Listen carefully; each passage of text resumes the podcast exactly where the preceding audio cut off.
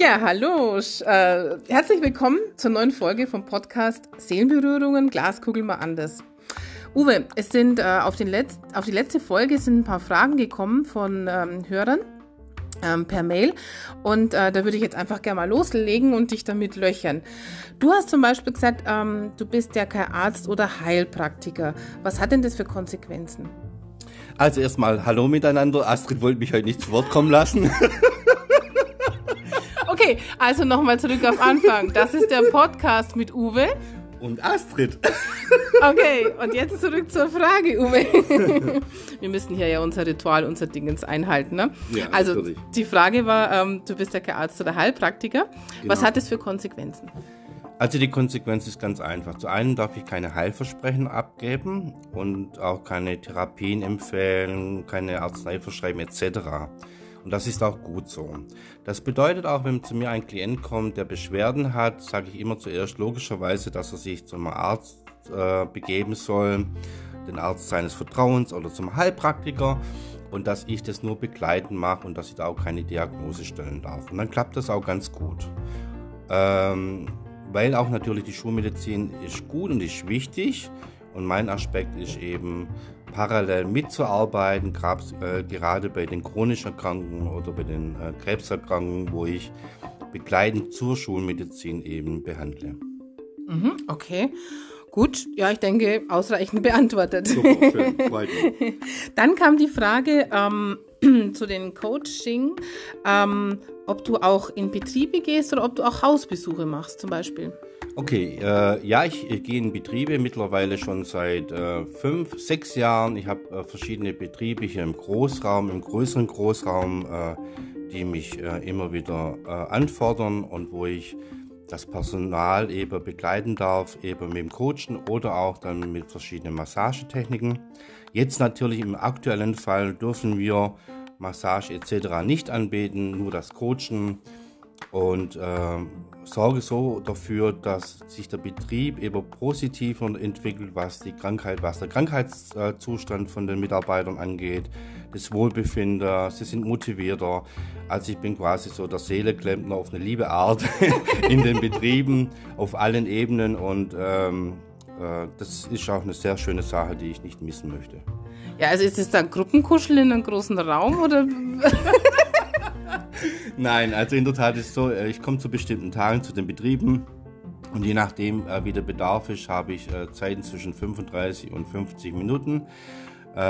In normalen Zeiten, das heißt, wo ich mein gesamtes Programm anwenden darf, geht es wirklich über Fußreflex, über verschiedene Meditationen, die ich ganz kurz einlege, äh, mit Muskellockerung, mit Handaufleg, aber auch natürlich aktuelle Probleme, Optimierungssituationen in Betriebe, Abläufe, äh, weil natürlich ich beim Coachen auch eins nicht mache, ähm, und da lege ich auch Wert drauf, ich sehe immer äh, beides. Das heißt, das Private kann ich vom Beruflichen nicht trennen. Das heißt, wenn auch äh, zwischendrin ein äh, persönliches Problem angesprochen wird von meinen Kunden, führt es immer auch dazu, dass es sich positiv im Betrieb auswirkt. Ganz spannend und ganz tolle Geschichte, kann ich echt so sagen. Ja, das kann man vorstellen. Da wäre ich ja gern mal wie Mäuschen.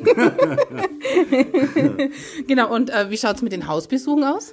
Also generell Hausbesuche mache ich mittlerweile weniger. Also im Moment geht es leider gar nicht, außer jetzt im Coaching-Bereich. Äh, die klassischen Hausbesuche, die ich noch mache, mache ich bei den Kranken.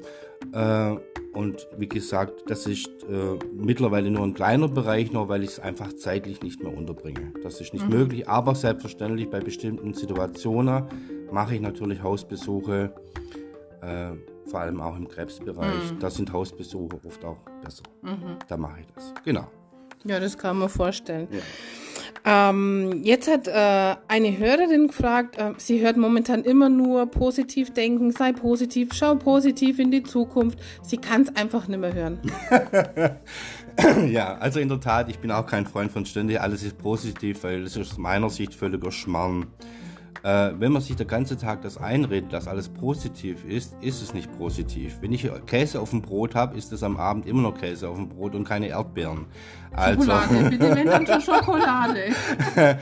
und ich finde, das eine äh, gehen wir in unserer Gesellschaft aus meiner Erfahrung und aus meinem Empfinden auch nicht wirklich äh, ehrlich damit um, weil es ist nicht alles gut.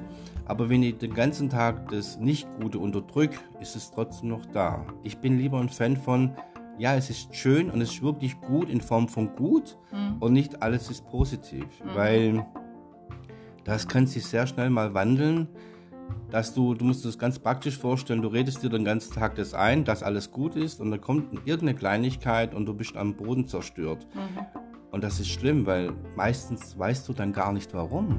Das ist völlig unverantwortlich. Mhm. Ja, also manchmal muss man über sagen, wenn Käse Käse ist, mhm. aber dass es natürlich sich lohnt, dass es viele Optionen gibt, die Situation zu verändern. Das mhm. finde ich, das finde ich verantwortungsvoll. Das finde ich gut. Mhm. Ja.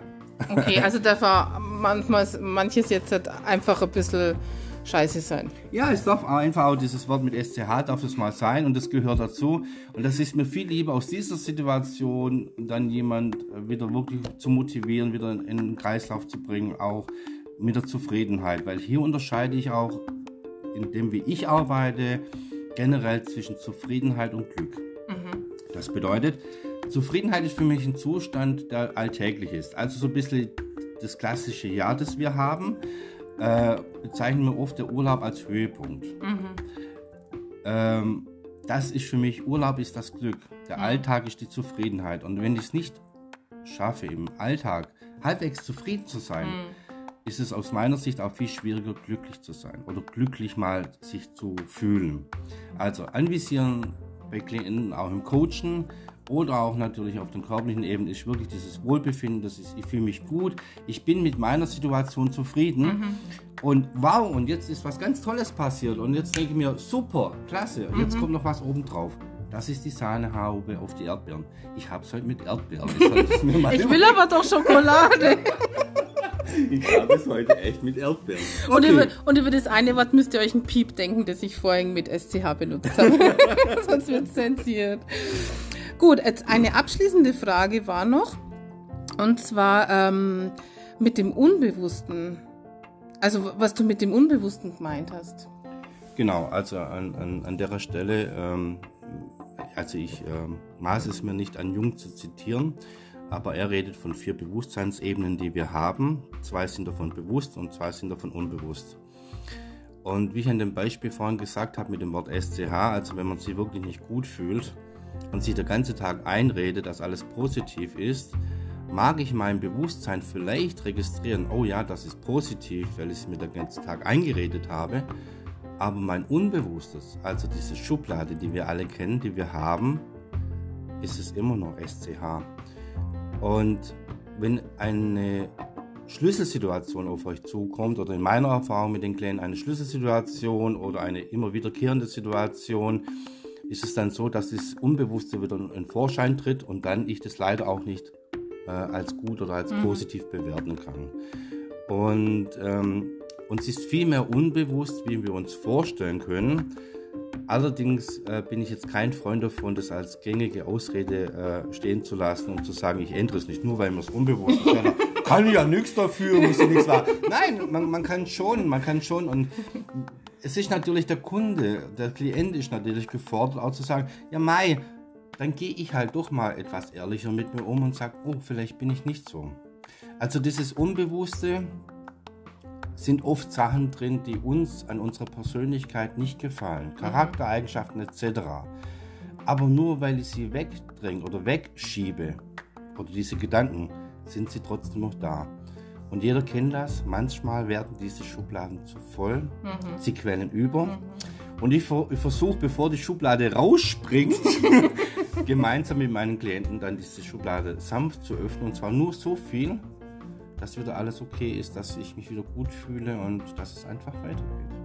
Okay. Ja, tolle Sache. Jo, dann haben wir äh, diese Fragen beantwortet. Es gibt nur eine zum Reiki, aber ich denke, da machen wir eine neue Folge, weil das ist dann doch schon umfassender und so weiter. Also ihr seht, ihr könnt alles fragen. Wir, ich, ich quetsche ihn aus, also immer her damit. Ich habe schon zwei Kilo verloren. also in diesem Sinne keine Scheu und ähm, wir freuen uns auf nächste Woche. Bis dann. Ciao. Ciao. Tschüss miteinander.